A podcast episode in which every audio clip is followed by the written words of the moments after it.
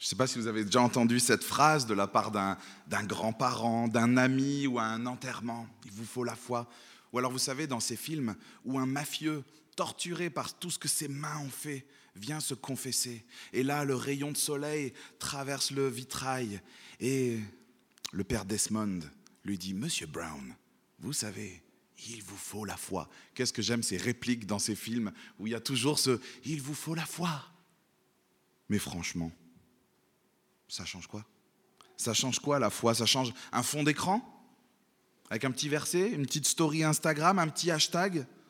Ça change l'horaire du lever, le dimanche matin? Ça fait aller à l'église de temps en temps, Pâques, Noël?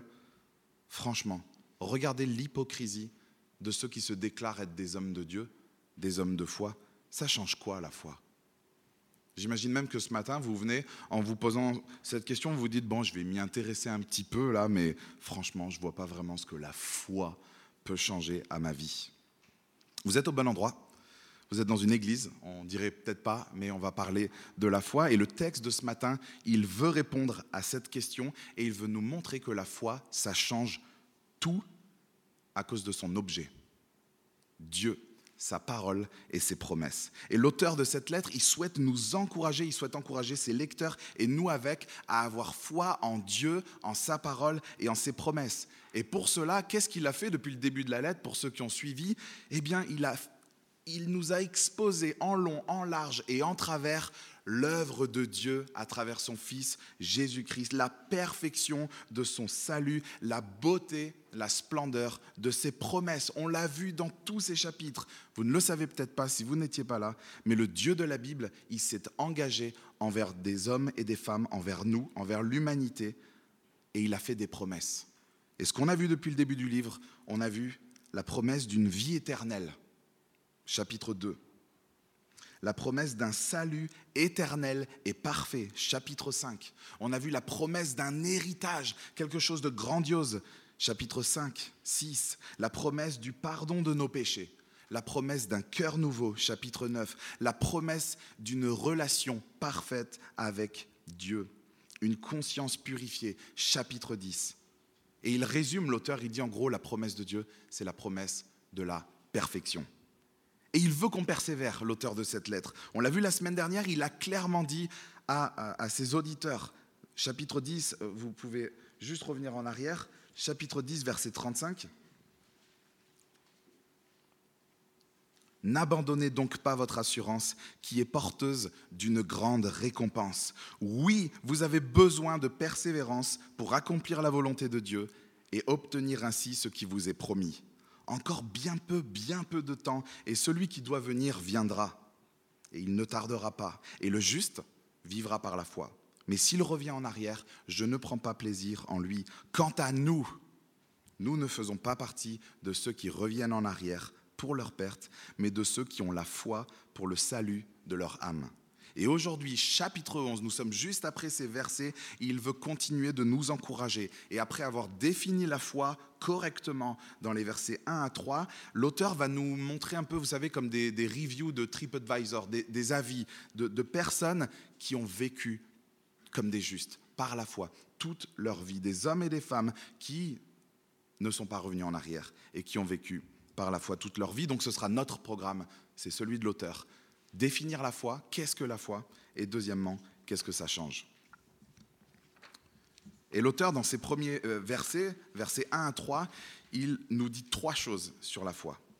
Premièrement, c'est une assurance. Lisez avec moi le verset 1. Première partie. Or, la foi, c'est la ferme assurance des choses qu'on espère. La foi, vous savez, ce n'est pas un, un ressenti, un petit guili, un élan du cœur, un, besoin passager.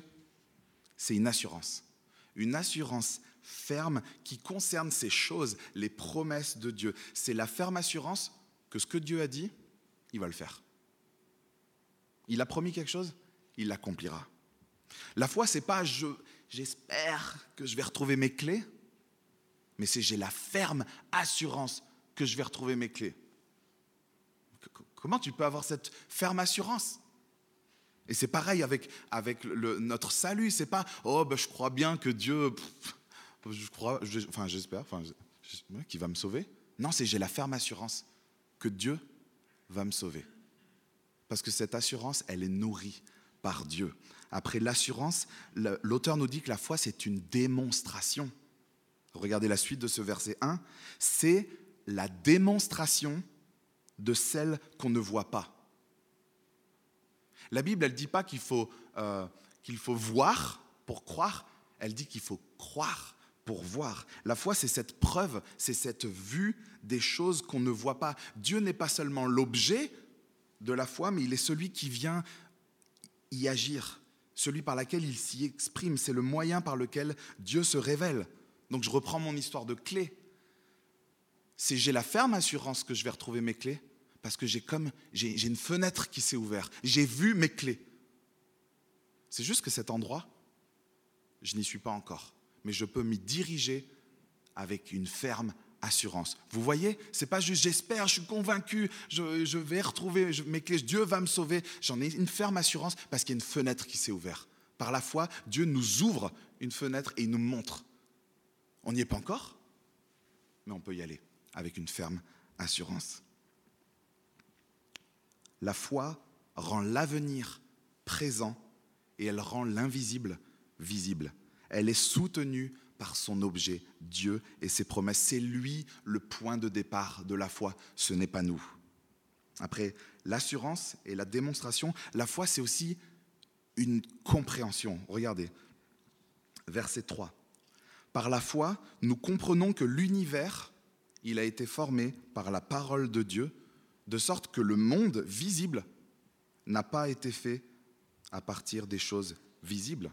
En fait, la foi, c'est ce prisme par lequel on comprend, on voit, on comprend que notre univers, il a été créé par Dieu et il a été créé par sa parole. La foi, en fait, elle te fait voir les limites de ta vue.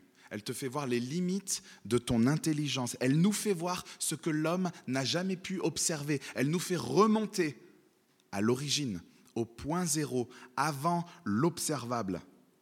Elle nous fait remonter à l'endroit que l'homme ne pourra jamais accéder par lui-même, par sa science et par sa technologie. Elle nous fait remonter avant, avant et avant et avant. Et elle nous dit quoi? Il y a Dieu,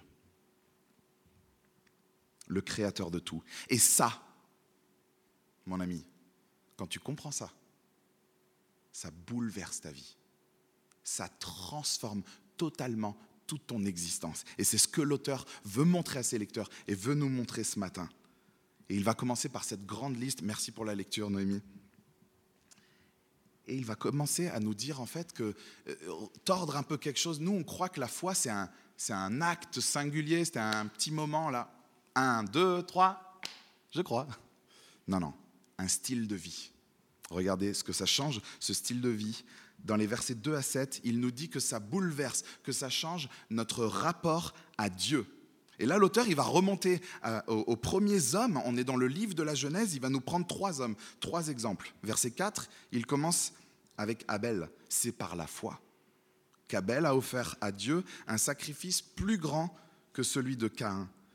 C'est grâce à elle qu'il a été déclaré juste, car Dieu a prouvé ses offrandes. Enoch, verset 5, c'est à cause de sa foi qu'Enoch a été enlevé pour échapper à la mort et on ne l'a plus retrouvé parce que Dieu l'avait enlevé.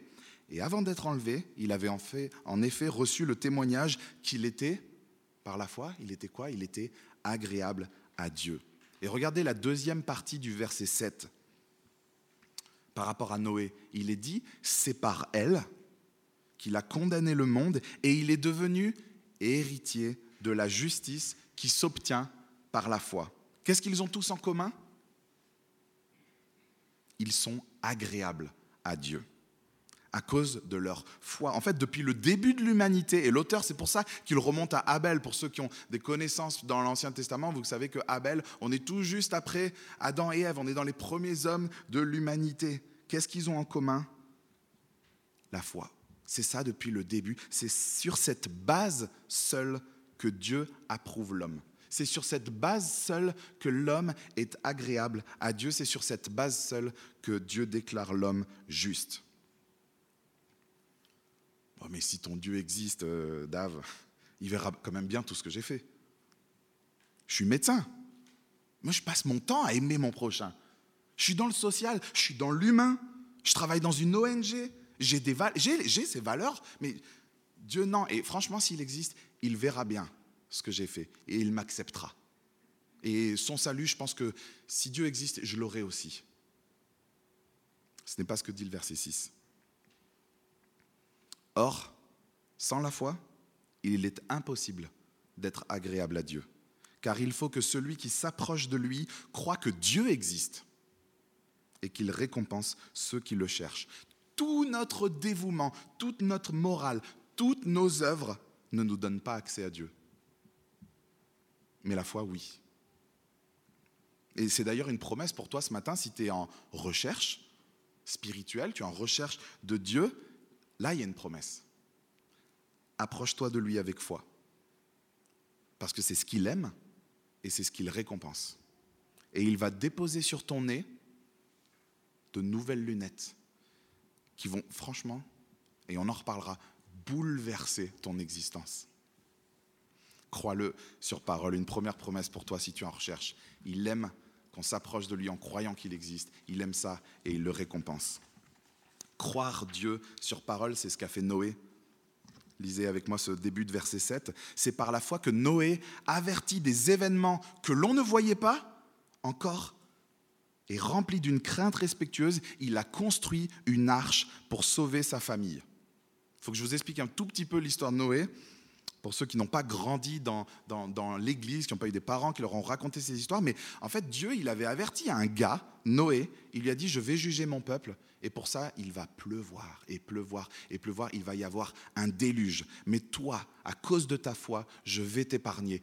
Construis une arche, construis un bateau pour quand viendra ma promesse, pour quand il y aura ce déluge. Et qu'est-ce qu'il a fait Noé? Il est passé pour un gros bouffon. Comme vous, à la fac, au boulot, quand vous dites à vos amis, mais moi je crois que Dieu va me sauver. Ah bon? Ben ouais, il l'a dit. Et je le crois, sur parole.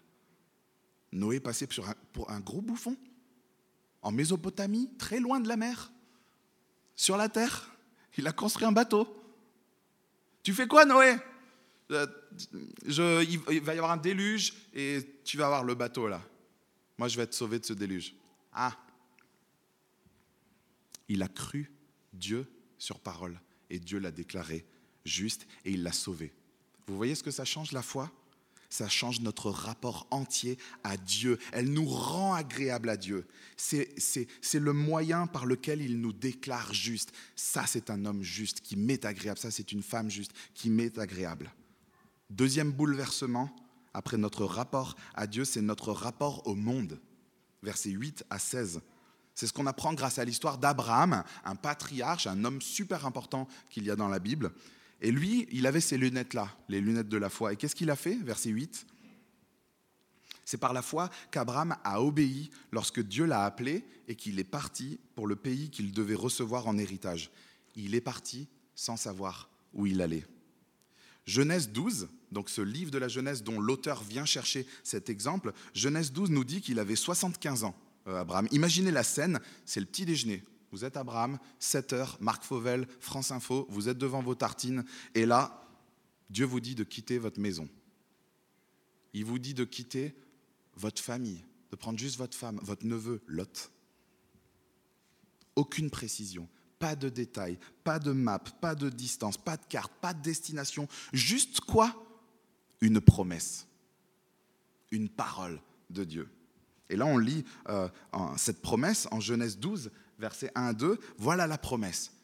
Voilà ce que Dieu a dit, l'Éternel a dit à Abraham, quitte ton pays, ta patrie et ta famille, et va dans le pays que je te montrerai. Je ferai de toi une grande nation. Je te bénirai, je rendrai ton nom grand, et tu seras une source de bénédiction. C'est quoi la promesse? Que Dieu lui donnerait un pays en héritage et une, une descendance nombreuse. Et il a obéi. Verset 9 lisez avec moi, c'est par la foi qu'il est venu s'installer dans le pays promis comme dans un pays étranger. Il y a habité sous des tentes, ainsi qu'Isaac et Jacob, les coritiers, donc ce sont ses enfants, de la même promesse. Vous, vous voyez la tension? Abraham, il est allé dans ce pays promis. Il y était. Mais il n'a jamais vu la promesse de Dieu se réaliser. Jamais. Il n'a jamais possédé le moindre terrain. Et la descendance nombreuse, bah, vous connaissez peut-être Sarah, il est parti avec une femme stérile. Une descendance nombreuse, c'est ma promesse. Ok, c'était pas gagné. On, on, va le lire après. Elle a réussi à avoir un enfant. Mais qu'est-ce qu'il a fait, Abraham? Eh bien, par la foi, il s'est mis à vivre comme un étranger, comme un réfugié. Il s'est mis à vagabonder. Il a vécu sous des tentes, sans papier, sans droit, sans rien. Vous savez pourquoi? Verset 10. Car il attendait la cité qui a de solides fondations, celle dont Dieu est l'architecte et le constructeur. Vous savez, les promesses de Dieu, elles n'étaient pas sous son nez, mais elles étaient devant ses yeux. Abraham avait cette fenêtre qui s'est ouverte, la fenêtre de la foi qui nous fait voir l'avenir et qui le rend présent. Il savait que ce pays dans lequel il était n'était pas la destination finale. Et il savait que les promesses de Dieu étaient bien plus que matérielles. Il sentait quelque chose par la foi. Il dit, il y a quelque chose qui me dépasse. Il y a quelque chose à venir. Alors le camping, c'est pour maintenant. C'est pas le Club c'est le camping maintenant. Et il a vécu en vue de cette cité céleste. Il a cru Dieu sur parole, comme sa femme. Stérile, Sarah, verset 11. C'est aussi par la foi que Sarah elle-même, elle a été rendue capable d'avoir une descendance. Elle a cru à cette promesse de Dieu. Malgré son âge avancé, elle a donné naissance à un enfant parce qu'elle a cru à la fidélité de celui qui avait fait la promesse. Je l'imagine, Sarah, avec ses amis du club anti-rouille, le club troisième âge de son quartier. Euh, les copines, Dieu m'a dit que j'allais être enceinte, c'est génial. Sarah, tu es mignonne, mais tu es d'un âge avancé. Dieu lui avait dit, et elle a eu foi. Et Dieu a donné naissance à Isaac. Comme Noé, elle est passée pour stupide. Et on lit dans ce verset 12 cette, promesse, c'est pourquoi d'un seul homme, pourtant déjà marqué par la mort, est née une descendance, donc à travers Isaac, l'enfant qu'elle a eu, aussi nombreuse que les étoiles du ciel, pareille au sable qui est au bord de la mer et qu'on ne peut compter. Qu'est-ce que l'auteur veut nous faire comprendre avec ces exemples? C'est que la foi, en fait, elle change totalement notre rapport au monde le monde qui nous entoure, le monde que vous avez vu en venant en vélo, en métro, en voiture ou à pied, tout ce que vous avez vu, votre foi, la foi, elle change totalement notre rapport à ce qui est visible. Et on sait comme Abraham que notre maison, rentrez chez vous hein, tout à l'heure, votre appart, votre maison, cette ville, ce monde qu'on a sous les yeux, c'est pas notre destination finale. C'est pas encore la maison. Quand est-ce qu'on rentre? Papa? Pas maintenant bientôt, il nous dit. Notre destination finale, c'est l'éternité avec Dieu. Et la Bible, comment elle nous en parle? C'est magnifique. Elle nous en parle comme d'une cité, comme d'une ville. Pour ceux qui se souviennent de l'Apocalypse, cette Jérusalem céleste, désolé pour le gros mot, mais c'est pour faire un petit euh, rappel à, ceux qui avaient suivi cette, euh, cette série de prédications. Dieu nous parle d'une cité qui nous attend, somptueuse, aux fondations solides, où Dieu règne avec tous ceux qu'il a sauvés par Jésus-Christ. Et en fait, vous savez quoi? C'est ce qu'on recherche tous. Une cité.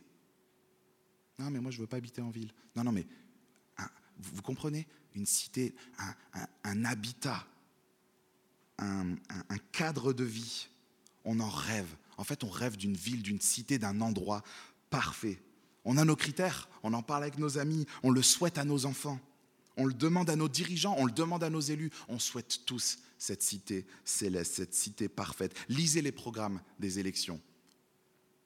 Sécurité, urbanisme, aménagement, réduire les fractures, vivre ensemble, espace de rencontre, d'échange, tranquillité, harmonie, égalité, accès à tous. On en rêve de ça. On rêve d'une cité comme celle que Dieu nous a préparée. Et vous savez pourquoi on en rêve? Vous savez pourquoi on en parle? Parce que Dieu, il a mis ça à l'intérieur de nos cœurs pour qu'on le cherche lui. Mais notre grand problème, bah, c'est que nous, on essaye de construire ce que seul Dieu, l'architecte et le constructeur, a construit. On essaye nous-mêmes de construire cela et on s'efforce, on s'efforce. Mais Dieu l'a déjà préparé, c'est déjà prêt, et cette cité nous attend, et Christ, nous dit l'Épître, nous en a frayé le chemin. C'est pas magnifique? C'est pour bientôt. Lisez avec moi le verset 13. C'est dans la foi qu'ils sont tous morts.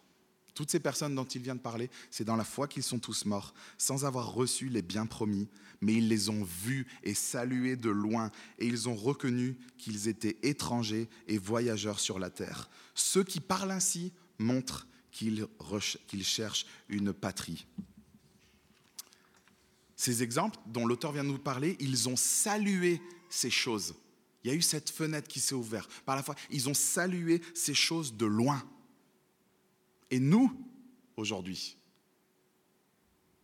on ne la voit pas encore, cette cité. N'est-ce pas? Elle est où? On ne la voit pas encore. Mais qu'est-ce qu'on voit? Chapitre 2. Nous, on voit Jésus-Christ. L'accomplissement de toutes les promesses de Dieu. On n'est pas en train de saluer de loin, on est en train de saluer de très, très près. On voit Jésus-Christ couronné, nous dit le chapitre de couronné de gloire et d'honneur, parce qu'il est mort, il est ressuscité pour nous, pour nous offrir un salut éternel, pour nous offrir cette cité éternelle. Et les amis, il revient très bientôt. S'il te plaît, ne mise pas tout sur cette terre, je t'en supplie. Ne mise pas tout sur ce que tu vois avec tes yeux.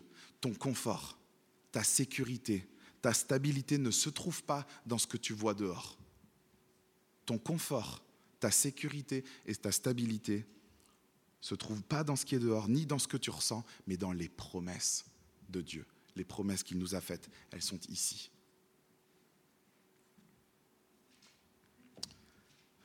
Pensez à quelque chose que vous aimeriez vivre, connaître, goûter, expérimenter, que peut vous offrir cette terre.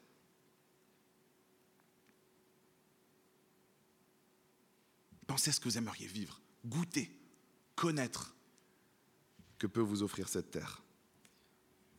C'est bon? Normalement, si vous êtes un être humain, vous en avez des choses. Eh bien, la promesse de Dieu, c'est que dans la cité qu'il nous a préparée, il n'y aura pas une seule seconde où ces choses vont nous manquer. Pas une seule seconde où on va les regretter.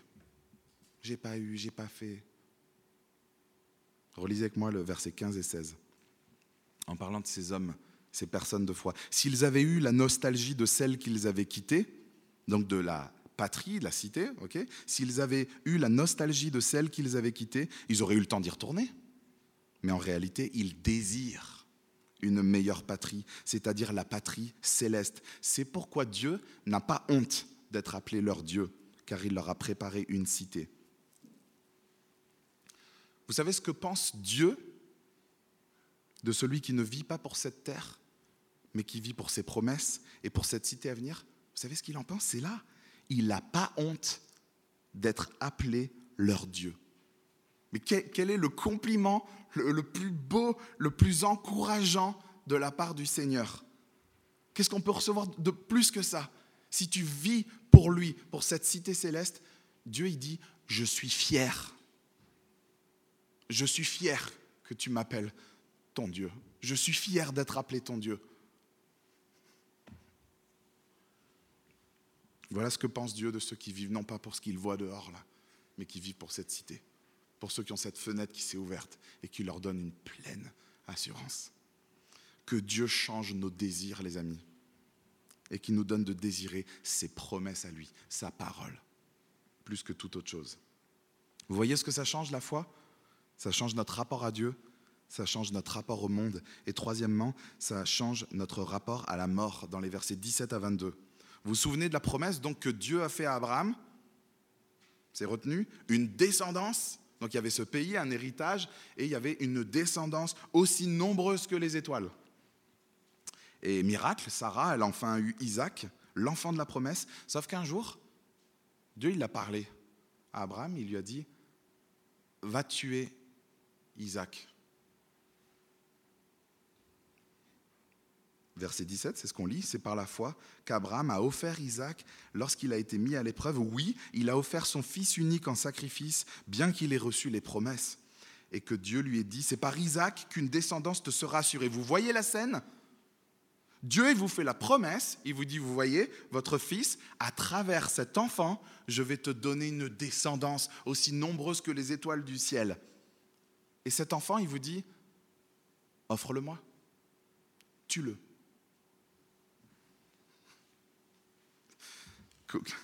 Vous comprenez quelque chose, vous? C'est dingue. C'est illogique, c'est incompréhensible. Imaginez la, tentation de croire que Dieu est mauvais, que Dieu est méchant, que Dieu est un manipulateur, que Dieu est un menteur. De la tentation de remettre en question la bonté de Dieu. vous savez en fait comment il a été capable à Abraham de concilier tout ça?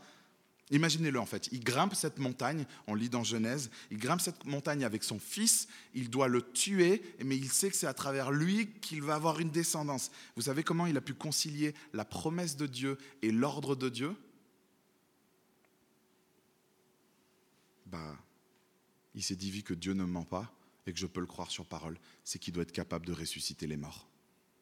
Et il y est allé. C'est ce qu'on lit au verset 19. Il pensait, que Dieu était capable même de le ressusciter des morts. C'est pourquoi il a retrouvé son fils par une sorte de résurrection. Pour pas que vous soyez trop triste, sachez que euh, Dieu a stoppé Abraham au moment où il voulait, il allait tuer son fils, et il lui a dit c'est bon, tu as la foi. Et il a pourvu à un sacrifice, et voilà, Isaac est vivant. En fait, Abraham, il avait compris que la mort, ce n'était pas la fin avec Dieu. Et c'est ce que l'auteur veut nous montrer. Et il va continuer, je ne veux pas passer trop de temps dessus, mais en fait, Isaac, Jacob et Joseph, qui sont dans la lignée d'Abraham, dans les versets 20 à 22, c'est la même chose.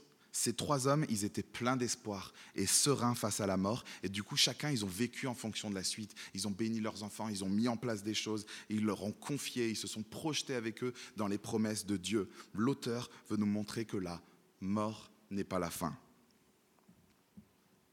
parce que Dieu, en fait, peut nous sauver de la mort. Ça, c'est la vérité des versets 23 à 31.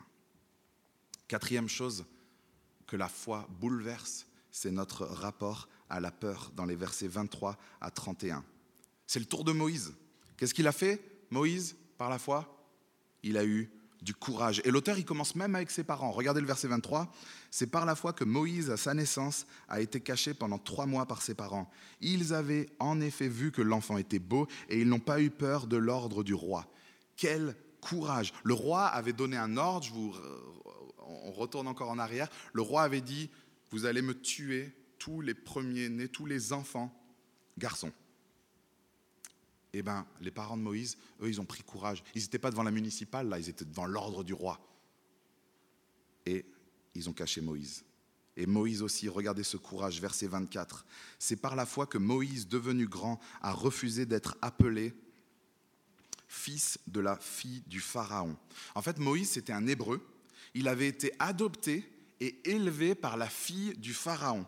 Donc il est allé en Égypte, imaginez-vous, il faisait partie de la famille du pharaon, de la famille royale. Il était dans le palais, dans cette famille, ce lieu puissant. Il avait tout. franchement, on pourrait l'appeler Elon Pitt. Elon Pitt, c'est un, croisement entre Elon Musk et Brad Pitt. Vous voyez le truc? Ça, c'est Moïse. Il avait tout. Seulement, quelques années plus tard, Dieu, il s'est révélé. Parce que vous savez, Dieu parle. C'est comme ça que commence la lettre aux, euh, aux Hébreux. Dieu s'est révélé à lui et il lui a dit, Moïse, mon peuple, les Hébreux, les Israélites, ils sont esclaves en Égypte. Toi, tu es un des leurs, et je vais les délivrer à travers toi. Va et délivre mon peuple. Moïse, il avait deux choix devant lui.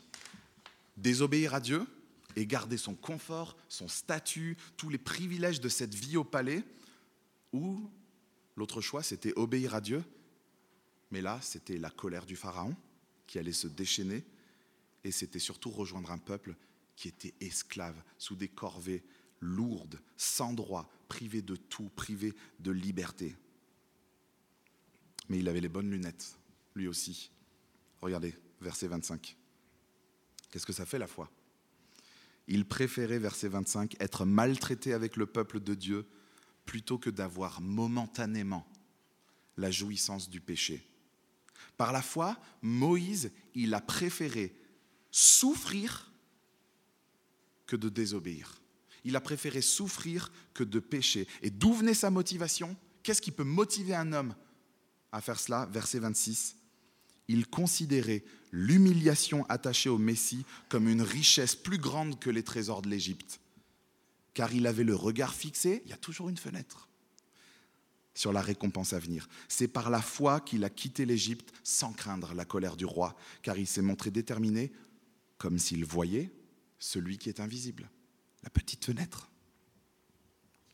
Moïse avait les bonnes lunettes et sa petite fenêtre ouverte sur, sur l'avenir. Et il savait que Dieu, comme d'hab, Dieu a parlé, ça va s'accomplir. Je sais que Dieu va accomplir ses promesses. Je sais qu'il va délivrer le peuple parce que ce n'est pas moi, il s'agit de lui. Alors Moïse, quand il a été devant le péché, il a fixé les regards sur la récompense. Il n'a pas regardé au plaisir qu'il pouvait avoir. Et l'auteur fait quelque chose d'assez fou que je vais essayer de résumer en une phrase, parce que vous avez vu, il, il dit qu'il considérait l'humiliation attachée au Messie. En fait, l'auteur, il nous dit qu'en renonçant au péché, en acceptant de souffrir, en s'identifiant au peuple pour le sauver, en fait, il s'est identifié à ce que Christ lui-même a fait, le Messie. En fait, Moïse, il a pesé la chose et il a considéré, il s'est dit, obéir à Dieu et s'humilier même comme le Christ, c'était une plus grande richesse que quoi? Les richesses de l'Égypte. Vous avez déjà vu un documentaire sur l'Égypte? Ah j'ai essayé de faire le bruit qu'il y a quand on voit le sphinx, tout le palais et toutes les plantes sur les côtés. Il y a une sorte de... Mais ça n'a pas marché. Mais moi, ça, ça me l'a fait et j'étais là. Les richesses de l'Égypte? Et il a préféré souffrir que les richesses de l'Égypte. En fait, il était bon en maths, Moïse. Il était bon en mathématiques. En fait, il été devant le péché et il s'est dit, bah, c'est ce que je perds versus ce que je gagne. La satisfaction éphémère du péché ou la satisfaction éternelle de l'obéissance, quitte à être humilié, quitte à souffrir. Ça nous parle, hein?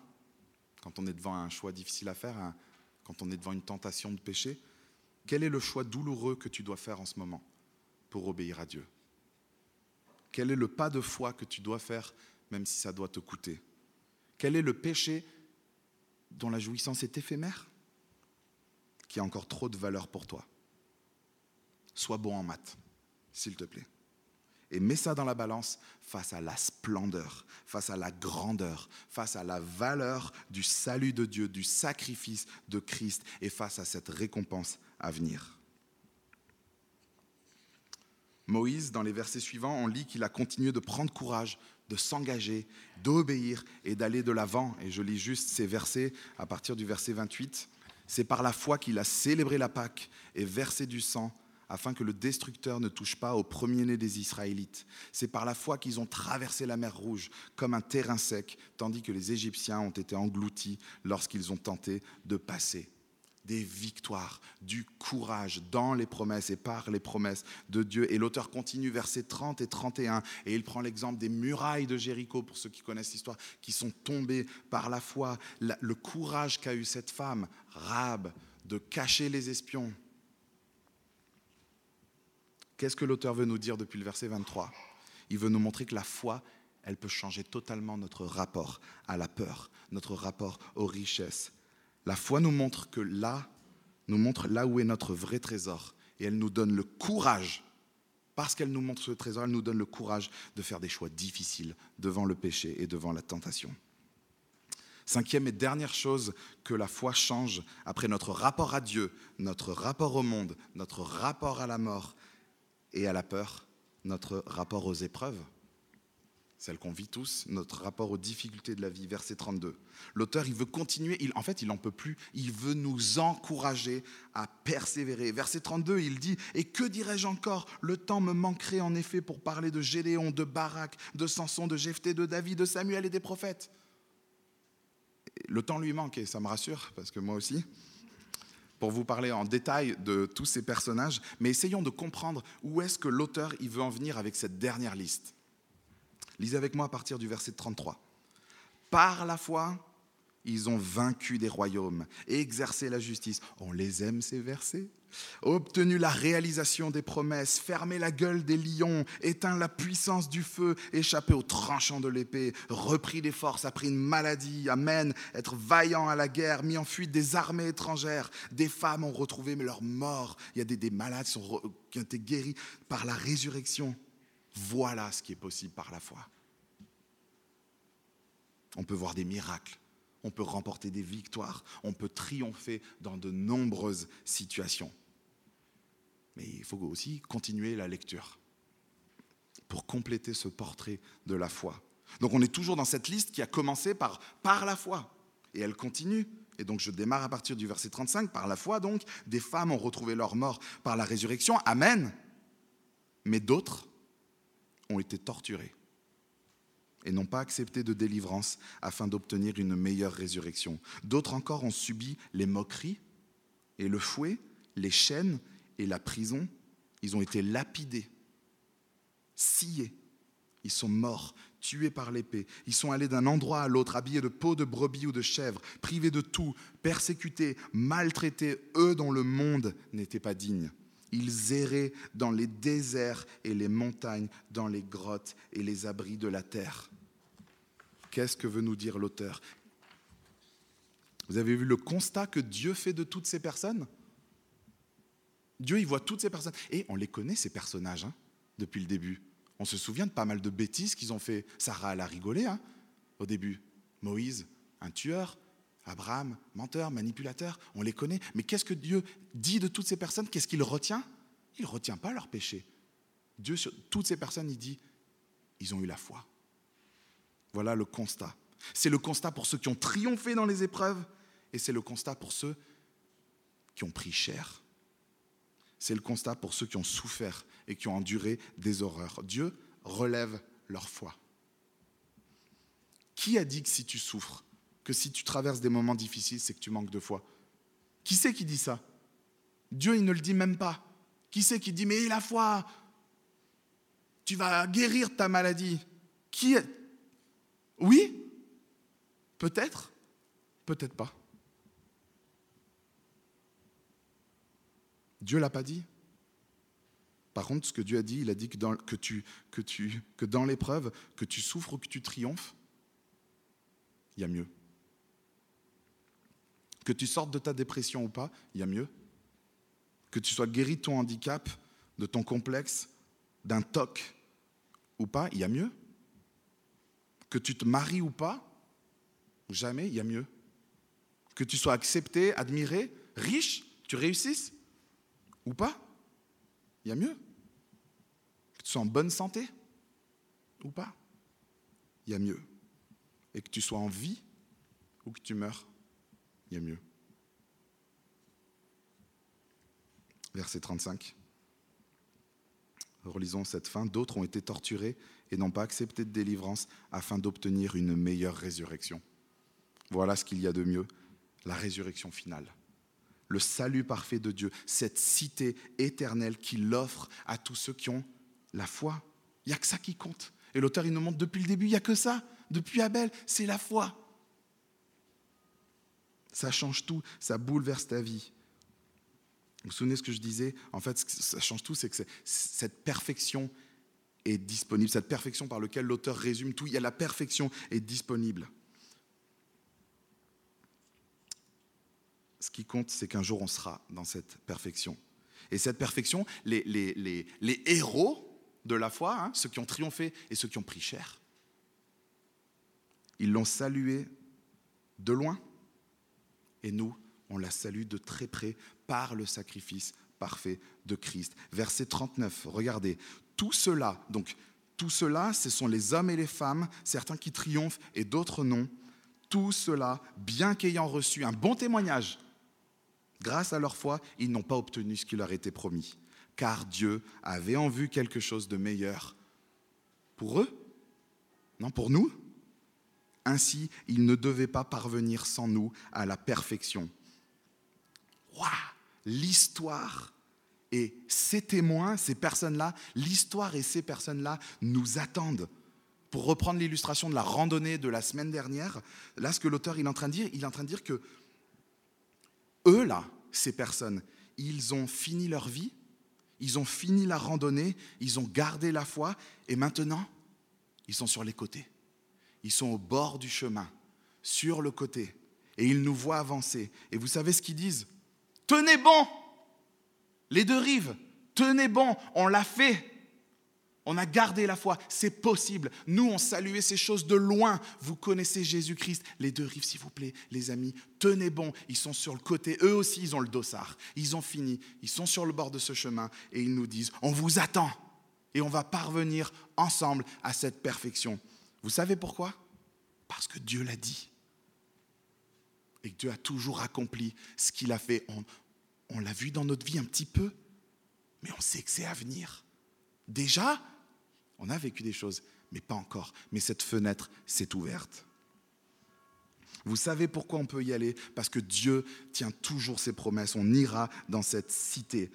Le salut est disponible et on a cette ferme assurance qu'il va revenir pour nous emmener dans cette vie éternelle, cette cité éternelle qui est disponible par la foi. Et dans cette attente, il faut qu'on persévère parce que c'est possible.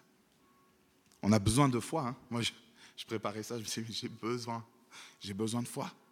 Et je vois bien que ça ne dépend pas de moi. Et on fait bien, parce que la foi ne vient pas de nous. Regardez le début du chapitre 12. Je vais spoiler, il n'est pas là. Je vais spoiler Jonathan la semaine prochaine. Regardez le début du chapitre 12. Nous donc aussi, les amis, puisque nous sommes entourés d'une si grande nuée de témoins, celle dont on vient lire l'histoire, rejetons tout fardeau et le péché qui nous enveloppe si facilement et courons avec persévérance l'épreuve qui nous est proposée. Faisons-le en gardant les regards sur Jésus qui fait naître la foi et qui l'amène à la perfection. La boucle est bouclée avec cette définition de la foi. C'est pas juste un petit guilly. Oh, j'ai l'espoir j'ai cette ferme assurance. Parce que ce n'est pas ma foi, c'est l'objet de ma foi, qui est le départ, le point de départ de tout, et qui est l'arrivée. Dieu et son Fils Jésus-Christ. La foi n'est pas un élan du cœur, mais c'est l'action de Jésus. Vous la voulez, cette foi? Ben, On peut lui demander. On peut s'adresser à lui et on va pouvoir un peu vérifier ce qu'il a dit. Il l'a dit au verset 6, car il faut que celui qui s'approche de lui croit que Dieu existe et qu'il récompense ceux qui la cherchent. Je mets ma main à couper que celui d'entre vous qui s'approche de Christ, de Dieu, en sachant qu'il existe et qui est prêt à renoncer à lui-même pour tout ce qu'on vient de voir, je mets ma main à couper que Dieu va se révéler à lui. Vous savez pourquoi? Ben, Il l'a dit. Prions.